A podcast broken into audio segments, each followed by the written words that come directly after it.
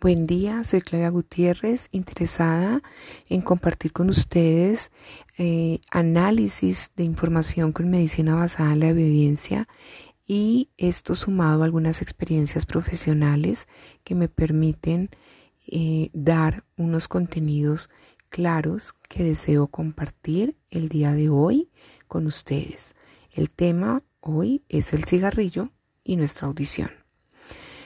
Fumar es un factor de riesgo para tener pérdida auditiva. Todos los estudios alrededor del mundo concluyen lo mismo. El humo del cigarrillo, sea directa o indirectamente, va a generar un impacto negativo en la salud auditiva. Fumar contribuye a nuestra mala salud y a la pérdida de audición. Todos los fumadores tienen una probabilidad alta de tener pérdida de audición y entre más temprana sea la edad donde se empiece esta actividad, el riesgo aumenta.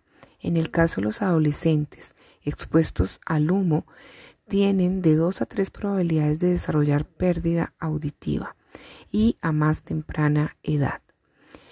Hay una relación fuerte también del cigarrillo con la presencia del tinnitus. Cuando se hace historia clínica, el mayor porcentaje de adultos ha tenido contacto con eh, cigarrillos. Y no solamente fumar puede desencadenar el síntoma del tinnitus, también tiene relación con mareos y con vértigo. ¿Cómo es que afecta entonces el cigarrillo nuestra audición?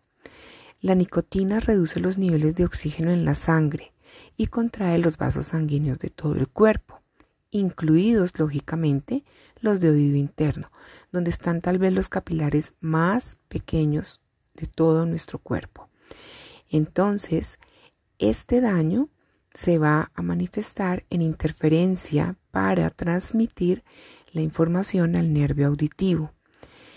Adicional vamos a tener irritación de trompa de Eustaquio y también alteraciones de función en oído medio se encuentra que las personas fumadoras se convierten y son más sensibles a eh, tener baja tolerancia a sonidos fuertes.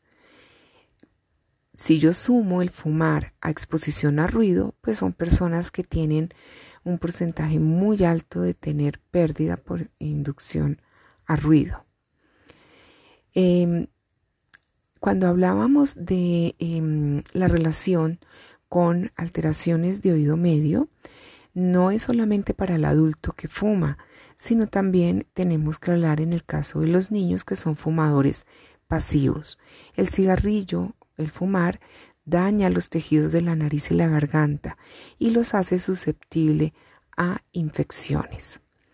Mucha gente pensó que dejar de fumar y cambiar por otro tipo de actividad como el vapeo, pues iba a reducir sus eh, habilidades y su riesgo.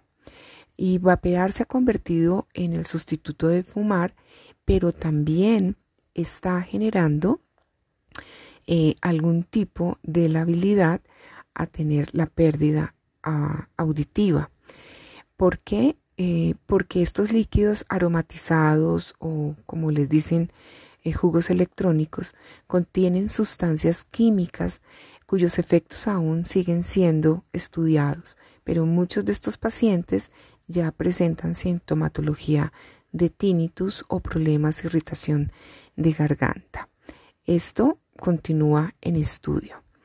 Entonces, dejar de fumar tiene más beneficios de los que creeríamos.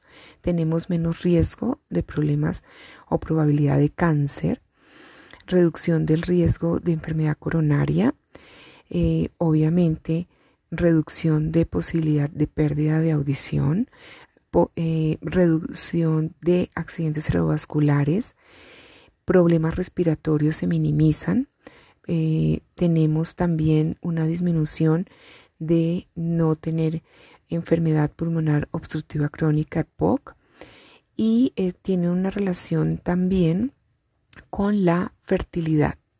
Entonces, Recordemos que la nicotina restringe todo ese flujo de sangre y nos abre las puertas a tener mayores problemas de salud auditiva y en general de toda nuestra salud. Gracias por escuchar el día de hoy.